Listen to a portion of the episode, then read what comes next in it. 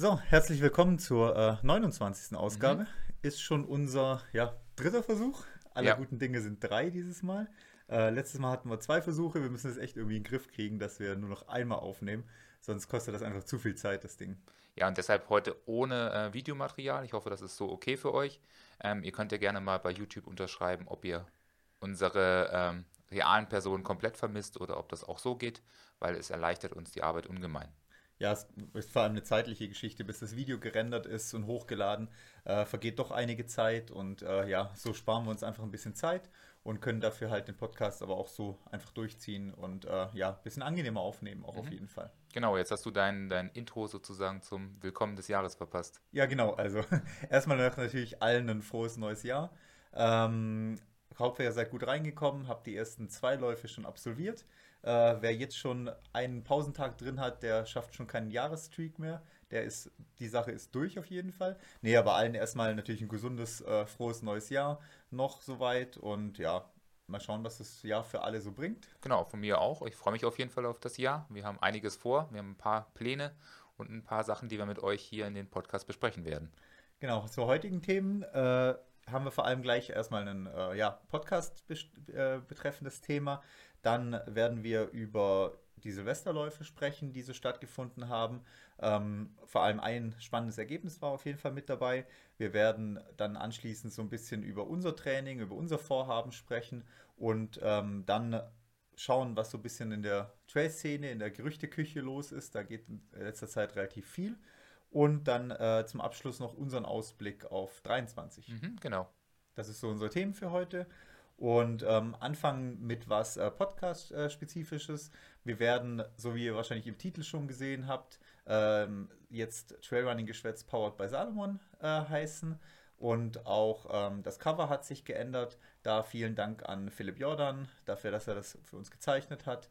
Und äh, habt ihr wahrscheinlich schon entdeckt, dass da ein neues Cover ist. Ja, ich bin auf jeden Fall sehr froh, dass das alte Bild jetzt weg ist. Es sah sehr stümperhaft aus. Ähm, du hast es ja irgendwie spontan aus einer der äh, Videostandbilder rausgeschnitten.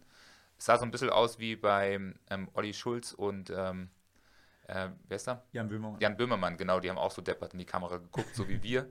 Und Nur hatten wir kein Bett. Ja, kein Bett. Wir saßen nicht auf dem Bett, sondern auf das hässliche Sofa. Ähm, aber ich bin froh, dass es da vielleicht ein nächstes Cover gibt.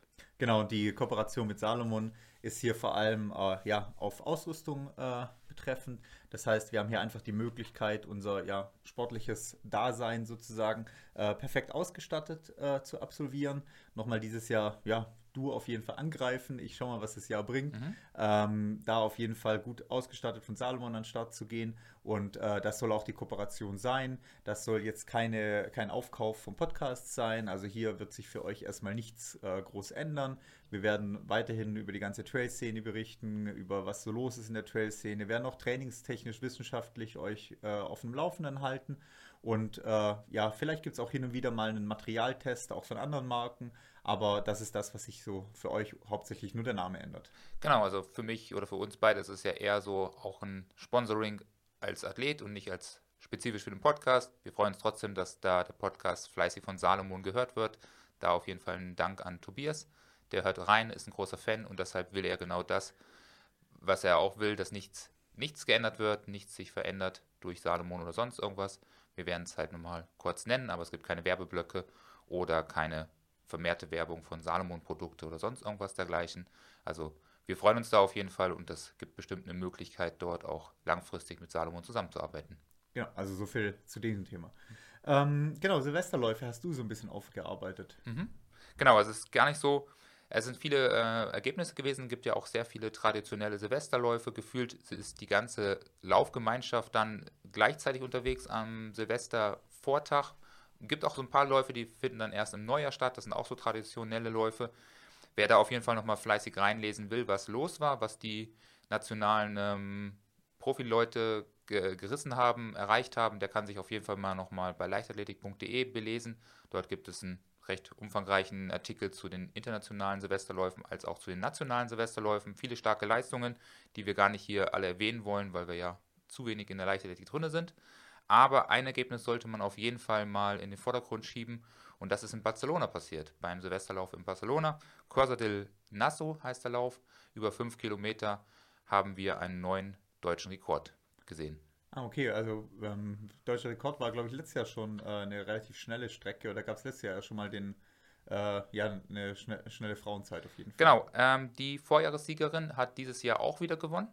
Ähm, eine Äthiopierin, Taye heißt sie. Ähm, sie ist letztes Jahr den, ich glaube, inoffiziellen Weltrekord gelaufen, weil die 5 Kilometer Straßenleistung irgendwie nicht offiziell geführt wird. Soll wohl zukünftig so sein oder auch nicht. Ich bin nicht ganz so tief drin in die Materie, aber sie ist dieses Jahr 1421 gelaufen und hat dadurch zwei Sekunden ihren selbst aufgestellten Weltrekord aus dem Vorjahr verfehlt.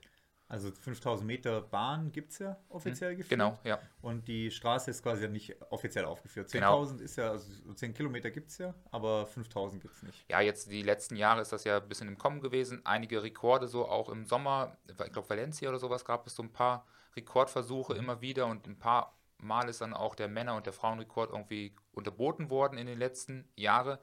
Aber ich weiß nicht genau, wie das jetzt aussieht mit dieser besten Liste, ob das jetzt, jetzt schon aktuell ist oder noch nicht. Okay, und dann ist quasi, also sie hat, die Äthiopierin hat gewonnen? Genau, und aus deutscher Sicht, das ist ja das Erfreuliche gewesen, Konstanze Klosterhalfen ist hier auf Platz 2 gelaufen, mit knappe 30 Sekunden Rückstand sogar noch. Ist schon ein krasser Abstand auf so einen 5-Kilometer-Lauf. Genau, 14,51 ist sie gelaufen, ähm, ist dadurch aber deutscher Rekord gelaufen und hat äh, Irene Miketenko abgelöst, die mal 15,16 stehen hatte. Also auch nochmal ein guter Abstand. Also auch da nochmal über 20 Sekunden draufgelegt vom mhm. Abstand her. Genau. Ganz knapp hat sie den Europarekord verpasst, um 8 Sekunden von Silvan Hassan, ehemalige Teamkollegin. Die haben ja beide beim Salazar-Team trainiert. Ähm, die Klosterhalfen war ja dort bei ähm, anderem Trainer ähm, zugehörig. Die Silvan hatte ja damals direkt bei, beim Salazar trainiert. Ob die beiden jetzt noch immer noch trainieren zusammen, weiß ich nicht aber sie hat da um 8 Sekunden den Rekord knapp verpasst, den Europarekord. Also haben wir da doch jemand, der europaweit eigentlich ganz gut mitlaufen kann mit der Konstanze. Mhm. Lässt ja vielleicht für Paris ein bisschen hoffen, wenn dann im Training noch ein bisschen, vielleicht nochmal einen Schritt nach vorne geht und dann vielleicht auch der Europarekord drin ist, dann könnte ja zumindest eine achtbare Platzierung auf jeden Fall bei den äh, bei Olympia, Olympia rauskommen genau. auf 5000 Meter. Also kommt darauf an, ob sie dann auf 5000 starten wird. Aber ja, ich denke schon, 5000, wahrscheinlich vielleicht auch die 10.000. Jetzt schaut es ja so ein bisschen die langen Distanzen. Äh, mal gucken, ob sie auf beiden Strecken unterwegs sein wird. Und ja, mal gucken, was da geht. Genau, also ich denke mal, für ganz vorne sind ja schon Afrikanerinnen auf jeden Fall dann noch stärker, aber zumindest vielleicht beste europäische Läuferin könnte ja auf jeden Fall drin sein. Ja, ich glaube, da hat sie noch ähm, die Konkurrenz ja selber mit ihrer äh, Team, ehemalige Teamkollegin oder Teamkollegin, der Silvan Hassan, die ja auch ähm, zur absoluten Weltspitze gehört und mehrere Olympi Olympiamedaillen und ähm, Weltmeisterschaftsmedaillen ja schon geholt hat da wird sie auf jeden Fall noch eine gute Konkurrentin aus ähm, Europa haben. Ja, und es ist ja dieses Jahr Cross gelaufen, ist Halbmarathon gelaufen, auch deutscher Rekord, ist jetzt fünf Kilometer gelaufen. Also sehr durchwachsenes Jahr für die Konstanze. Also nicht durchwachsen im Sinne von Leistungen, sondern im Sinne von verschiedenen Distanzen. Also ist ja sehr, normalerweise ist es ja eine größere Spezialisierung, aber ihr funktioniert es gerade auf viele Distanzen oder mhm. auf, sagen wir mal, bis Halbmarathon auf alle Distanzen. Ja, vielleicht sucht sie da so ein bisschen da ihr, ihr Standort, wo es hingehen mag. Und taucht dann im Trailrunning auf nächste Woche. Ja, mal gucken, ja. Das wäre auf jeden Fall ein gutes Highlight. Und dann haben Am wir Wochenende mal. beim Corsa della Bora oder sowas. Ja, also mal gucken, was da geht. Genau. Ähm, Europameisterschaft hat sie ja beim, bei der Cross-EM ist sie ja Zweite geworden, hatten wir ja vor drei Podcast-Folgen, glaube ich, kurz drüber gesprochen. Ähm, da gibt es sozusagen aus ihrer Sicht noch was Erfreuliches. Sie hatte in den Lauf am Silvestertag dann auch die Gewinnerin geschlagen und hat sozusagen dort ähm, gleichgezogen mit ihren Ergebnis vielleicht, ja. Also war der, war die Norwegerin, wo ich glaube genau. ich vorher war. Caroline Kröfdahl, die hatte damals gewonnen gehabt, die Europameisterschaft im Cross und ist jetzt Dritte geworden. Also da in Barcelona doch auch hartes Starterfeld, äh, äh, gutes Starterfeld mit dabei gewesen was ja so ein bisschen bezeichnend ist für die ganzen Silvesterläufe. Mhm. Ähm, so spezialisiert die Leute oder die Läufer, Läuferinnen auch immer sind, aber im Silvesterlauf finden sie sich irgendwie doch alle zusammen dann. Also in Trier ist ja auch, ich glaube, Film Abraham ist, glaube ich, auch in Trier gelaufen oder Kann ich weiß sein, gar nicht wo. Ja. Also da gab es auch auf jeden Fall auch eine, einen relativ starken Lauf noch und dann die Profis sich doch auf die ganzen Silvesterläufe noch verteilen. Und egal von welcher Disziplin sie kommen oder was sie im Jahr so gemacht haben, aber Silvesterlauf gehört halt doch irgendwie genauso wie im Amateursport halt einfach mit dazu. Ja, nur die Ingebrigtsen waren krank, die wollten auch in Barcelona laufen und ah, sind, sind nicht am Start gegangen. Okay. Also Jakob wollte wahrscheinlich auch die fünf Kilometer angehen, aber ist nicht am Start gegangen. Okay. Also da eben wirklich so, dass die Profis da auch mal in der Provinz, also Barcelona ist natürlich keine Provinz, aber in Deutschland zumindest in den, in den äh, Heimatorten auftauchen, bei Silvesterläufen, bei ja, in Läufen in der Nähe auftauchen und nicht nur die großen Meetings mit Geld laufen, sondern halt auch bei einem ja, lokalen Lauf einfach mal auftauchen. Ja, das ist ja eine große Tradition und man sieht, die wird auf jeden Fall auch gelebt, weil gefühlt immer die ganze ähm, Laufwelt dann am Silvestertag auch noch unterwegs ist und dort an den Start geht. Und wahrscheinlich fahren dann die Profis mal in ihre Heimat und sind dann dort unterwegs, wo sie vielleicht auch ihre Karriere mal begonnen haben vor langer Zeit. Genau, also da Konstanze auf jeden Fall cooles Ergebnis. Bin mal gespannt, was da dieses Jahr geht, mhm. wo welche Distanzen sie vor allem laufen wird dieses Jahr. Und ja, müssen wir einfach mal weiter beobachten. Ja, bin ich auf jeden Fall gespannt. Mal gucken, was da kommt. Wann sie anruft zum Coaching auf jeden Fall. Ja, dauert noch ein bisschen, aber früher oder später wird sie anrufen. Ja. ähm, genau, du warst ja auch Silvesterlauf äh, unterwegs. Campen? Ja, genau. Campen ist auch ein Traditionslauf. Auch dort bin ich schon äh, viele Male gelaufen. Ich glaube, jetzt haben wir den dritten Mal mitgemacht in Folge. Genau, wir sind, glaube ich, zweimal die virtuelle Ausgabe sind wir jetzt gelaufen. Genau. Jetzt bist du dieses Jahr wieder gelaufen. Genau, über 1000 Starter waren am Start und ich war tatsächlich, hat mein Vater mir erzählt, schon mal in der Vergangenheit als Kind dort am Start. Da gab es wohl noch einen Kinderlauf zu der Zeit und er ist als Erwachsener gelaufen und ich als Kind. Wann das war, wie schnell ich war und welche Strecke, keine Ahnung. Also Kindheitstradition auf jeden Fall, ja, genau, wenn ja. Silvesterlauf der Start ist. Genau, aber war ähm, im Gesamten sehr gut. Ähm, bin sehr zufrieden mit meinem Ergebnis. Eine 37,22 gelaufen. Ein sehr, sehr welliger Kurs mit einem sehr starken Anstieg zwischendurch. Also auch ohne diesen Anstieg ist es schwer, dort eine Bestzeit ähm, zu laufen, weil es doch immer wieder kleine ähm, Wellen und Hügel gibt. Aber dann gibt es noch einen recht langen Berg, der bei Kilometer ja so zweieinhalb beginnt und der zieht sich ganz schön. Und der hat mir am Ende, wenn man die Durchschnittsgeschwindigkeiten anschaut, gute 50 Sekunden gekostet. Also wir sind zweimal über diesen Berg zu laufen, also zwei Runden sind es am Ende und das zusammen waren ungefähr 50 Sekunden, was dann am Ende vielleicht eine 36,20, 36,30 gewesen wäre. Also ein sehr, sehr gutes Ergebnis für mich. Ja, der kommt ja so nach zweieinhalb Kilometer, drei Kilometer kommt ja der Anstieg, oder? Mhm, genau. Und wir sind ja den beim virtuellen Lauf auch gelaufen, aber wir sind ja direkt wieder runtergelaufen. Deswegen hat er da, glaube ich, nicht ganz so viel ausgemacht, weil du ja direkt wieder runterlaufen konntest und auch nicht ganz so lang war der Anstieg.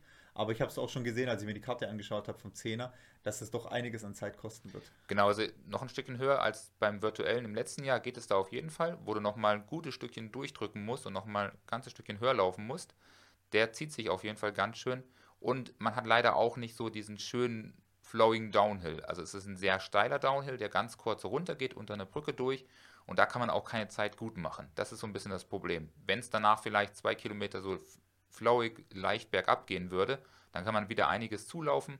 Das funktioniert aber in dem Fall nicht. Man hat gut gesehen bei meinen Kilometer ähm, sozusagen, dass ich sehr gleichmäßig gelaufen bin. Also der Downhill mir wirklich nicht viel gebracht hat, aber der Uphill mir halt dann am Ende jeweils 20, 30 Sekunden bei der ersten und zweiten Runde gekostet hat. Und die Runden waren dann eben zwar zweimal fünf Kilometer. Am Anfang seid ihr ja eine Stadionrunde direkt rausgelaufen, mhm. oder? Und am Ende ja auch die Stadionrunde komplett wieder rein. Genau, ja. Die letzten 300 Meter sind noch auf den, im Stadion gewesen. Raus war schon ganz schön voll, weil es ja doch äh, 1500 Starter waren auf zwei verschiedene Strecken. Also da war ordentlich was los, aber hat gut funktioniert. Und zeitlich bist du was gelaufen? Ähm, 37,22. 37,22. Ja, genau. Und Kempten ist ja auch immer relativ stark besetzt, so vom Feld her. Ja. Also ähm, zur Einschätzung, ich glaube 31,15 ging der Sieg äh, ja. weg. Auch in einem Sprintfinale ging der Sieg da weg. Also ist doch super besetzter Lauf. Ja, immer sehr stark besetzt, immer viele ähm, Profis auch am Start gewesen in der Vergangenheit. Diesmal waren es eher die regionalen ähm, Leute, die dort gewonnen haben. Vom iGod Outlet und Racing Team und weiß ich nicht, wo sie alle herkommen, haben das Feld demoniert.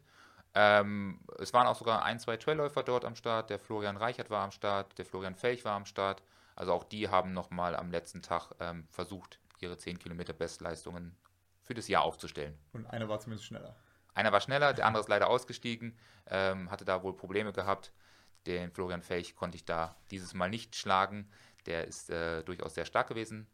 Und äh, genau, mal gucken, was da geht. Genau, von der, von der Leistung her bist du zufrieden nach der, nach der Wintersaison? Ja, auf jeden Fall sehr zufrieden. Am Anfang habe ich mich gar nicht so wohl gefühlt, war so ein bisschen schlapp und müde. Ähm, wir sind dort mit, äh, mit Ferienland bin ich zusammen hingefahren und eingelaufen. Wir haben uns gegenseitig so ein bisschen die Ohren ähm, zugejammert, dass keiner Bock hat, keiner Lust hat, alle müde sind. Jasmin ist auch mitgelaufen, auch die war so platt und müde. Und äh, wir waren so die, die Jammertruppe vom Herrn, die dort äh, beim Einlaufen unterwegs war. Aber so nach einem Kilometer war das irgendwie verflogen. Und ähm, zum Glück konnte ich dann auch noch ähm, den Ferdinand, der auf der 5 Kilometer Strecke war, ähm, kurz vom Ziel ähm, wieder überholen und ähm, sozusagen auch bei ihnen mein, mein Vergebnis, mein Ergebnis vom Kini Trail wieder ausgleichen, wo er mich ja über die 50 Kilometer und ich auf der Kurzstrecke unterwegs gewesen bin, wirklich ähm, hart stehen lassen hat. Also hier Ausgleich auf jeden Fall. Genau, Ausgleich. Also das nächste Rennen entscheidet. Er musste halt nächstes Jahr auch wieder beim Rennen starten, wo Ferdi die doppelte Distanz läuft, dass es wieder andersrum geht dann. Ja, ich glaube, lieber ein Rennen starten, wo er nicht so viel bergab laufen kann. wo es nur bergauf geht am besten. Wo es nur bergauf geht oder nur flach ist, dann Ja. sind auf jeden Fall meine Qualitäten. Ja, also beim, das eben, dass man so keinen Bock hat auf einen Zehner, ist halt irgendwie meistens so, wenn man weiß halt, das Ding wird jetzt eklig, ähm, wird äh, ja nicht schön über 10 Kilometer, da gibt es nicht viel mit Taktieren oder sonst irgendwas, aber 5 Kilometer ist halt auch nicht noch besser, also nicht besser. Ist nicht halb, halber Schmerz oder halbe Zeit, sondern das Gefühl doppelter Schmerz, Ja, doppelte ist- Zeit. Ja, es ist auf jeden Fall so. Also es wird nicht besser, wenn man fünf Kilometer läuft. Äh, Es tut beides super dolle weh und irgendwie hat man nie so richtig Bock. Es sind zwar nur zehn Kilometer, geht schon irgendwie, aber ja, wenn man an der Startlinie steht, weiß ich nicht, dann, dann hat man nicht so wirklich Spaß dazu und vielleicht war es auch so ein bisschen Nervosität vom Wettkampf, weil es ja doch wieder mal ein Rennen war seit ein paar Wochen und da auch kein so ein lockerlässig Traillauf wie beim, beim Tar, wo man so, sag ich mal, so ein bisschen ab dem zweiten Tag recht gewohnt an den Start gegangen ist. Da war mal wieder so ein bisschen seine eigene Performance und Leistung gefragt. Ja, vor allem äh, hättet ihr euch drei euch ja da in so einen Did Not Start rein, rein, äh, rein äh, ja, steigern können sozusagen. Ja, ja war Dann kurz nach davor. Dem, ja. Nach dem Motto, ach, ja, lass uns einfach alle direkt heim zum Raclette gehen. ja, wir haben schon überlegt, ob wir ein Bild machen und einfach heimfahren, ja. Kriegt eh keiner mit. Ja, kriegt eh keiner mit, ja. Guckt ja, bei, bei, bei Strava guckt ja eh keiner drauf, welche äh, Kilometerzeiten, Pace-Geschwindigkeiten man gelaufen wird. Da wird ja einfach eh nur Kodus, Kodus, Kodus, egal was ist. Und wenn da ein schönes Bild gewesen wäre mit, Ja, und schreibst halt einfach drüber Silvesterlauf. genau, passt. Nee. Ja. Ähm, ja, also von dem her Kempten auch immer wirklich ein Silvesterlauf, der sich auch lohnt. Mhm. Äh, cool, dass wieder auch alles ja, da normal stattgefunden hat. Dass auch so der Zuspruch so groß ist. Bei mir in der Heimat gibt es ja auch Tuttlingen den Silvesterlauf. Da ist der auch über 900 Leute am Start gewesen und da ging die Siegerzeit auch irgendwas mit 31, 30, 31 weg.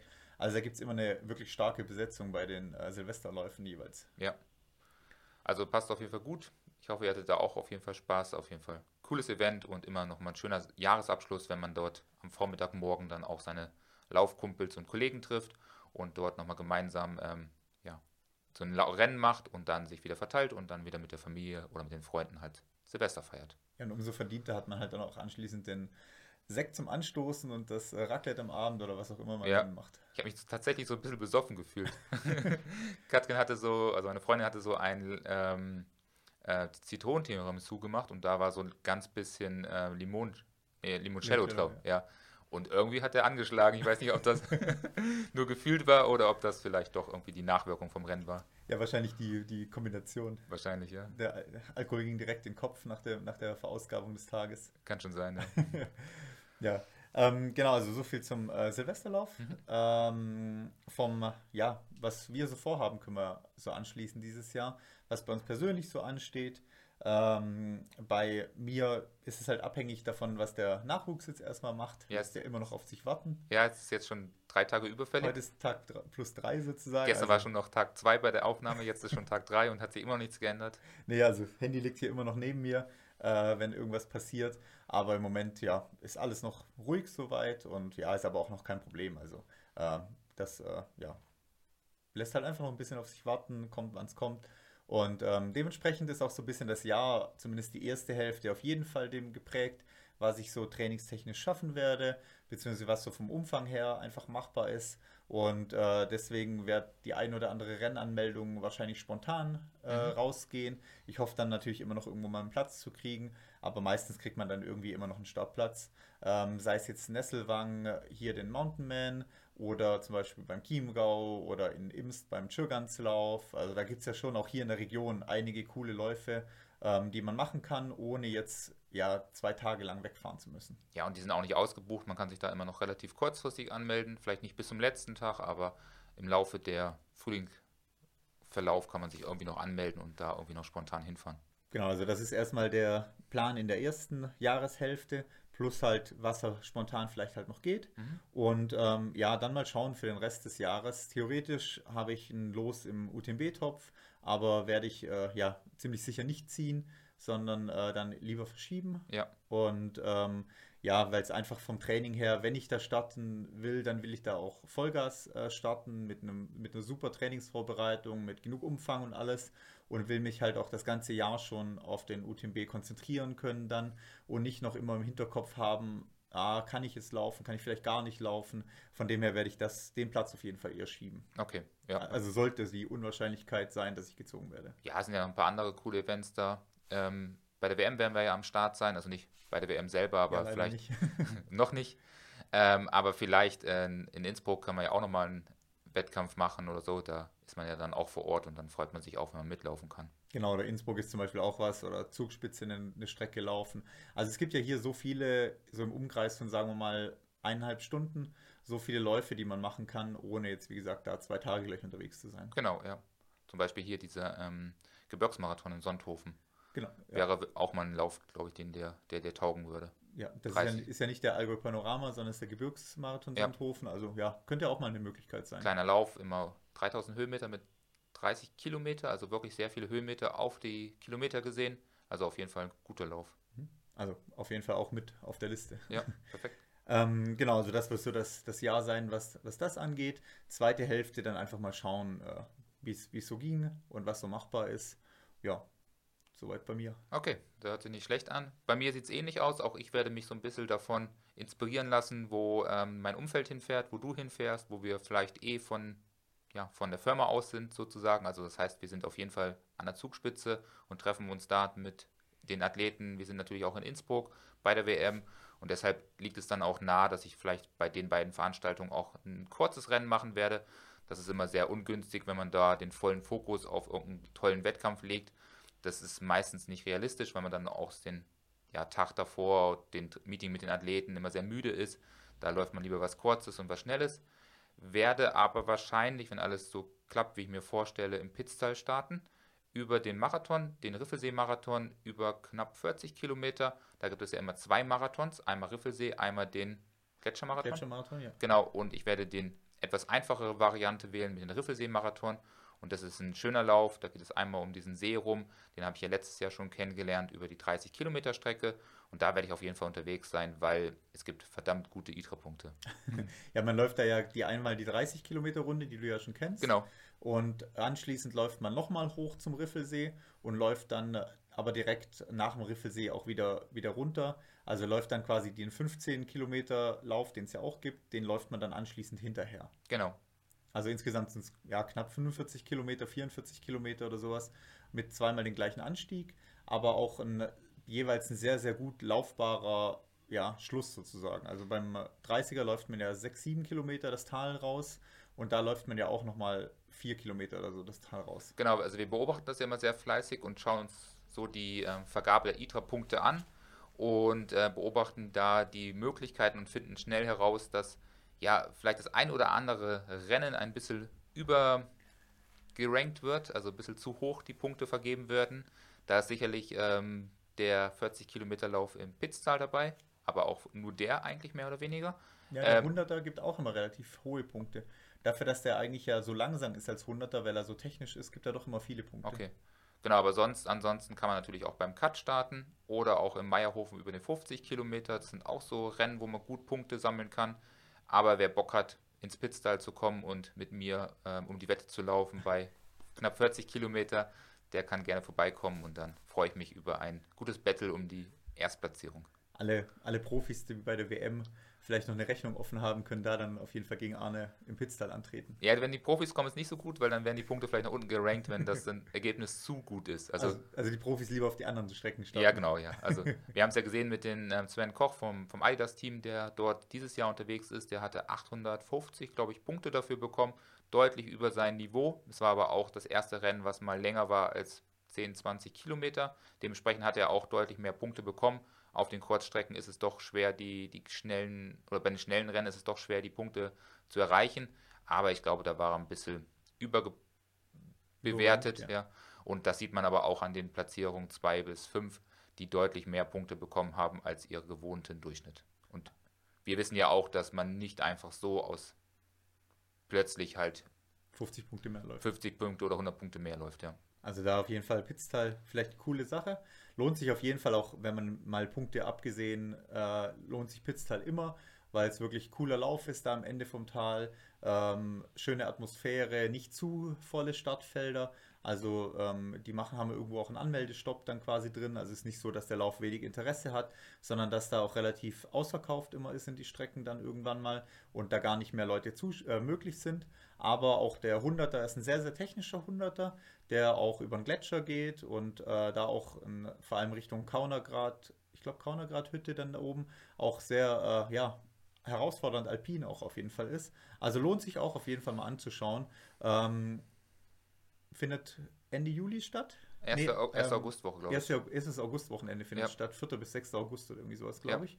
Ähm, also wer da noch für den Sommer vor allem was sucht, so im Loch zwischen, ja, sagen wir mal, Zugspitze Juni und äh, September, ja. der kann sich da auf jeden Fall Spitztime anschauen. Genau, also man muss halt die Schleifen mögen, man kommt immer wieder durch den Zielort durch, ähm, was vielleicht ein bisschen schwer ist für den einen oder anderen von der Kopf, vom Kopf her, aber natürlich auch die Möglichkeit gibt, sich gut betreuen zu lassen, die Familie dort auch vor Ort zu haben, die dann einen immer wieder sehen kann, wenn man doch vorbeikommt. Der 60er soll sehr schön sein, weil er doch eigentlich alles äh, verbindet, was man vorfindet, aber ich finde der 30er ist schon sehr gelungen, ist ja auch Golden Trail Serie äh, national, weil es ist nicht ganz so alpin, dass es extrem ist, aber man fühlt sich doch im alpinen Gelände und hat doch einige Herausforderungen und das macht schon Spaß zu laufen. Also auf jeden Fall sich Pitztal mal anschauen. Mhm. Genau, das ist so, was du geplant hast dieses Jahr? Ja, ansonsten natürlich äh, weiter an meiner Leistung arbeiten. Da will ich nochmal einiges herausholen. Ähm, Habe ja die eine oder andere Wette wieder abgeschlossen und dafür soll dieses Jahr die, der Grundstein oder die Grundlage gelegt werden. Und da werde ich auf jeden Fall weiter fleißig trainieren und viel herausholen und bin gespannt, was die nächsten Wochen geht. Die nächsten Wochen sind sehr umfangsorientiert. Ich will da noch ein bisschen an mein Gewicht fallen, nochmal ein, zwei Kilo verlieren die ich jetzt wieder nach den Transalpinen ähm, draufgelegt habe und die sollen wieder runtergehen. Ähm, ich bilde mir ein, dass es meine neue Muskelmasse ist, die ich beim Fitnessstudio ange, angelegt habe, aber ich glaube, dass ich da wieder ein bisschen ähm, ja, nachhaltig, äh, nicht nachhaltig äh, mit den Essen umgegangen bin. Ja, die Muskel wäre wär ein Traum, wenn, wenn man in äh, fünfmal Fitnessstudio oder sechsmal Fitnessstudio sechsmal sind es jetzt schon. zwei Kilo Muskelmasse ja. aufbauen würde, dann würden hier manche gar nicht mehr durch irgendwelche Türen durchkommen oder ja, sowas nach drei Wochen Training. Hast du meine Beine mal gesehen? Das eine Foto vom Silvesterlauf sah echt böse aus. Ja. Ich wusste gar nicht, dass ich so einen Muskel habe. Das war schon die reine Schöpfung Muskel. Ja, ja, irgendwas, ja. Genau. Ähm, ja, genau. Also Gewicht ist auch eines meiner Themen noch dieses Jahr. Da auch wieder ein bisschen schauen. Transalpin hat doch wieder irgendwie plus 5 gebracht durch die ganze Geschichte jetzt mit dem Knie, mit der Wade, Rücken, Corona, jetzt seit dem Transalpin. Hat mich doch da ein bisschen zurückgeworfen, weil einfach der Umfang komplett gefehlt hat im Training. Und gleichzeitig dann, wenn man so ohne Ziel vor sich hin äh, läuft oder ja, trainiert, dann ist es doch nicht immer ganz so einfach, das, wie du auch sagst, die Essenssache im Griff zu haben. Ähm, deswegen auch bei mir da wieder Angriff, ist ja ein guter Neujahrsvorsatz sozusagen. Ich habe mir den Vorsatz nicht an Neujahr gefasst, ich habe schon quasi ab dem 27. Dezember angefangen, ja. weil warum sollte man warten bis 1.1.? Äh, deswegen bei mir gleich nach Weihnachten, äh, ja, habe ich hier begonnen, auch wieder, äh, ja, können wir ja in die nächsten Folgen mal mehr über, nochmal über Gewicht vielleicht als Thema machen, auch mit äh, Kalorientracking auch begonnen, um einfach mal zu sehen, was man so den Tag über reinstopft und wie vor allem die Zusammensetzung Fett, Eiweiß, Kohlenhydrate aussieht. Ähm, auch auf jeden Fall ein spannendes Thema, wo man sich gut beschäftigen kann mit. Ja, du hast ja gleich am, am ersten waren wir nochmal äh, unterwegs und da hast du gleich wieder eine Pizza reingehauen. Ich weiß nicht, ob du da nicht schon wieder deine Kalorien ähm, Habe ich Ziel gesprengt hast. Habe ich mit eingerechnet. Ah ja.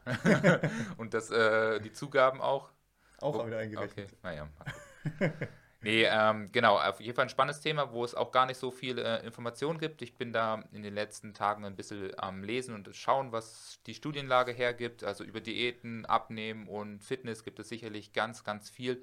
Aber das natürlich in den Kontext gesetzt mit dem Laufen oder mit dem Leistungssport. Da findet man wenig Information, weil es doch ein Thema ist, was noch nicht wirklich gut ähm, aufgearbeitet wurde in unserer Szene und da auch sehr schwer über Langzeitstudien herausgefunden werden kann, wie zum Beispiel ähm, das Gewicht bei Langstreckenläufer und Läuferinnen aussieht, ohne dass da halt auch langfristige Verletzungen auftauchen oder ähm, zu viel oder zu wenig abgenommen wird, um halt entsprechende Leistung zu bringen.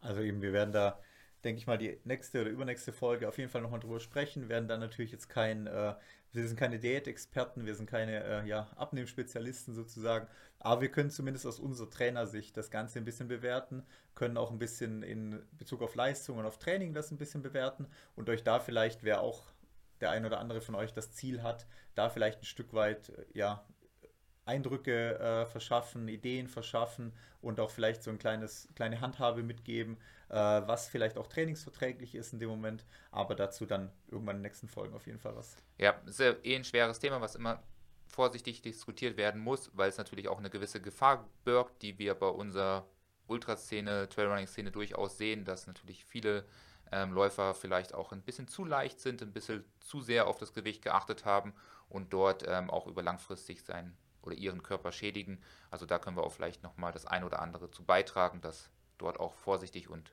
ja, sorgsam mit umgegangen wird.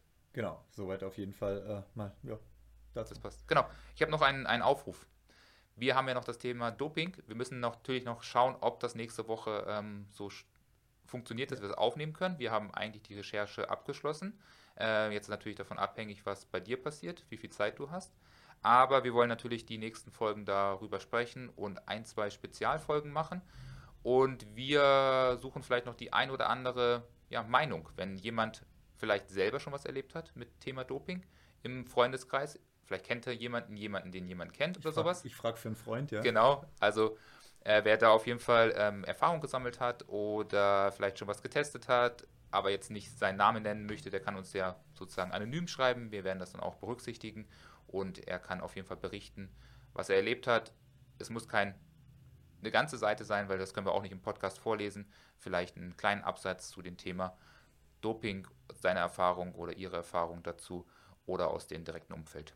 Genau, also wir werden, ja, wie du sagtest, da die Folge dazu aufnehmen, haben da von Athleten, Veranstaltern, äh, äh Verbänden, Sponsoren, ja. Sponsoren auch schon Stimmen gesammelt. Den einen oder anderen müssen wir nochmal, glaube ich, hinterhergehen diese Woche, ob wir da noch was kriegen. Einiges wurde versprochen. Äh, schauen wir mal, was noch kommt. Mhm. Aber auch, wie gesagt, wie du sagtest, von euch äh, wäre ganz cool, wer da schon mal was mitgekriegt hat, wer da eine Einschätzung hat, wer da eine äh, ja, Erfahrung, sei es jetzt auch Sponsor, Veranstalter oder sonst irgendwas hat, einfach äh, berichten. Genau, das, genau. An wen, an was schicken Sie das? Äh, am besten schicken an podcast at twopeaksendurance.de dann kommt es auch bei uns an. Also das kann auch was Sportartfremdes sein, kann auch sein vom, ich habe von dem Typen im Fitnessstudio mal mitgekriegt, wie da unter der Hand was gedealt wird. Ich habe das im Radsport mitgekriegt, also im, äh, keine Ahnung, was im Ringen mitgekriegt. Also kann auch gerne was äh, Sportartfremdes sein. Ähm, nehmen wir dann auf, wenn, wenn es was dazu beiträgt. Ja, genau. Das würde uns freuen auf jeden Fall. Genau, ähm, kommen wir zu, ja, Wechselgerüchten, würde ich sagen, oder? Ja, würde ich sagen, ja. Ähm, wenn man so die letzte Zeit ein bisschen Instagram verfolgt hat, Twitter verfolgt hat, äh, gerade Twitter äh, habe ich jetzt da wieder neu entdeckt. Also war bisher bei mir eher so, ja, gucke ich halt immer mal wieder rein. Aber jetzt gerade im Trail-Bereich, im Ultra-Bereich habe ich das so ein bisschen neu entdeckt. Folgt da allen möglichen amerikanischen Seiten jetzt und äh, Leuten. Ähm, wo man doch viel über Twitter mitkriegt. Also da diskutierten dann Dylan Bowman, Camille Herron dann auch selber mit, äh, sind da relativ aktiv auf Twitter und auch Seiten wie Trailmix, äh, denen kann man auch gerne mal folgen, wer bei Twitter aktiv ist. Dann kriegt man schon relativ viel mit, was so nebenher läuft. Und da war vor allem ein Thema die letzte Zeit, und zwar, dass sehr viele Profis oder einige Profis äh, ja, den Abschied von ihren Marken bekannt gegeben mhm. haben. Also wenn man schaut, zum Beispiel Camille Herron, ähm, die ist bisher bei Hoka aktiv gewesen. Die ähm, ist ja, hat ja den 100-Meilen-Weltrekord, ist ja leider aberkannt worden, wegen zu kurzer Strecke. Sie ist dann jetzt vor ein paar Wochen nochmal einen zweiten Versuch gelaufen, ist da auch wieder Bestzeit gelaufen, ähm, hat ihren Abschied von Hoka bekannt gegeben. Ähm, Hoka hat damit auch, also sie, aber sie hat auch, äh, Hoka hat auch Dani Moreno, äh, ja, in Anführungszeichen verloren. Ja. Die dritte beim OCC war dieses Jahr. Und Tim Tollison ist auch bei äh, Hoka weg sozusagen. Ja, auf jeden Fall ein bekannter Name, aber nicht ganz so erfolgreich jetzt die letzten zwei Jahre, oder? Ja, war letztes Jahr beim Western, glaube ich, Fünfter und dieses Jahr 23. Mhm. Also ja, das richtig große Ergebnis fehlt der letzten zwei, drei Jahre, hat aber immer noch fast 870 ITRA-Punkte quasi. Okay, aber da haben auf jeden Fall äh, Hoka einen oder anderen guten Athleten eingebüßt. Ja, also drei Athleten, die auf, oder Athletinnen, die auf jeden Fall bei Hoka weg sind. Ähm, Camille Herron hat auch gesagt, sie geht zu einer neuen Major Brand. Okay. Also eine neue Major Brand im Trailrunning Ultra Bereich. Also mal schauen, wer da vielleicht neu auf den Markt, Markt kommt. Mhm. Und ähm, wenn man schaut, dann auch bei den Frauen, Mimi Kotka hat äh, Abschied bei äh, La Sportiva ähm, bekannt gegeben, hat ja dieses Jahr den Lavaredo gewonnen, war zweite jetzt in Südafrika. Und ähm, Sarah Alonso ist dann die vierte Frau, die dieses Jahr auf jeden Fall wechselt. Die ist von Salomon bisher äh, gesponsert gewesen, ist ja auch erst 23 Jahre alt und hat den Mont Blanc Marathon ja dieses Jahr gewonnen. Genau, und die Golden Trail Serie mit dominiert. Und Golden Trail Serie eben auch vorne mitgelaufen. Ja. Und ähm, Salomon verliert leider auch äh, Stian Angermund, Mhm. der ja auch äh, Weltmeister über 40 Kilometer amtierend ist. Und auch äh, Artis ET, äh, Egea, den, der ist jetzt nicht so der bekannte Läufer, ist aber auch 9. CCC und Sieger Valderan letztes Jahr über die 100 Kilometer gewesen. Ja, was soll ich sagen? Es wurde halt Platz geschaffen für unser Eins. Also da kommen halt junge neue Profis nach und äh, wir haben uns da ambitioniert angemeldet, sag ich mal. Da müssen wir nur noch aufmachen, ob du den Platz vom Angermund und ich den vom äh, Egea nimm. Ja, Oder ob du den von der Sarah Alonso nimmst und in Zukunft nur noch im Bus- Bustier läufst mit dem Bauch frei sozusagen. Ja. ja das wäre auch nicht schlecht. Gab es ja früher auch auf jeden Fall den Trend im Triathlon, Ja. wenn du da nochmal zurückerinnerst. Da sind sie ja auch nicht durchaus sehr oft gerne bauchfrei gelaufen. Ich glaube, da sind die Triathleten auch schnell dabei, dass sie diese dunkle Geschichte ihrer Historie gerne mal ignorieren. Also das, das sah echt verboten aus auf den Ja. Echt, irgendwie so bis zum Bauchnabel gegen die Dinger, ne? Also Ja. echt höher, so irgendwie nur Ja. so äh, Brustrippen waren da bedeckt und alles andere war da offen, ja. Ja, dann doch lieber gleich wie Anton Kropitschka ohne T-Shirt. Ja, dann auf jeden Fall. Das war wahrscheinlich nicht erlaubt. Ja, wahrscheinlich. Und Löcher auch nicht. Wie beim Wormsley. Wie bei Wormsley bei Western States, ja. Ja. Nee, also auf jeden Fall da äh, die äh, drei bei Salomon gewechselt, Angermund, Alonso und Egea. Mhm.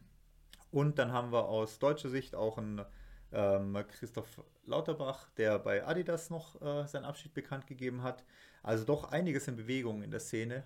Und ähm, ist relativ schwierig, das Ganze zu verfolgen. Also wenn man bei Instagram halt irgendwann mal allen Profis folgt, plus den Trailläufern, die man sonst noch irgendwann kennt, dann hat man einfach keinen Überblick mehr. Ja, Jetzt war der Vorteil, dass alle gleichzeitig äh, gegen Ende des Jahres innerhalb von zwei, drei Tagen ihre Abschiede gepostet haben.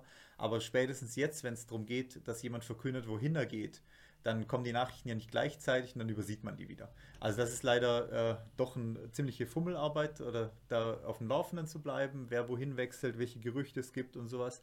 Aber ähm, da wäre es cool, wenn es dann doch irgendwas gäbe, wo man das einsehen kann oder sammeln kann. ja, wir haben das ja schon so ein bisschen ähm, weiter gesponnen beim Laufen, dass es eine so eine Seite gibt oder Plattform, wo man dann die, die neuesten Wechselgerüchte dann ja auch nachlesen kann und sehen kann, wer zu wen geht, wie die ähm, Gelder aussehen, vielleicht auch die ähm, Wie lange Vertragslaufzeiten sind. Vertragslaufzeiten, ja, aber da ist vielleicht der Trailsport noch ein Stückchen weit von entfernt, aber cool wäre es schon. Also wer Bock hat, was zu programmieren, der sollte sich melden. Ja, ja, so eine Art, wer kennt vielleicht vom Fußball transfermarkt.de, wo man wirklich sieht, wie lange ein Vertrag noch läuft, welches Team welches Budget ausgegeben hat, welcher Läufer welchen Marktwert hat.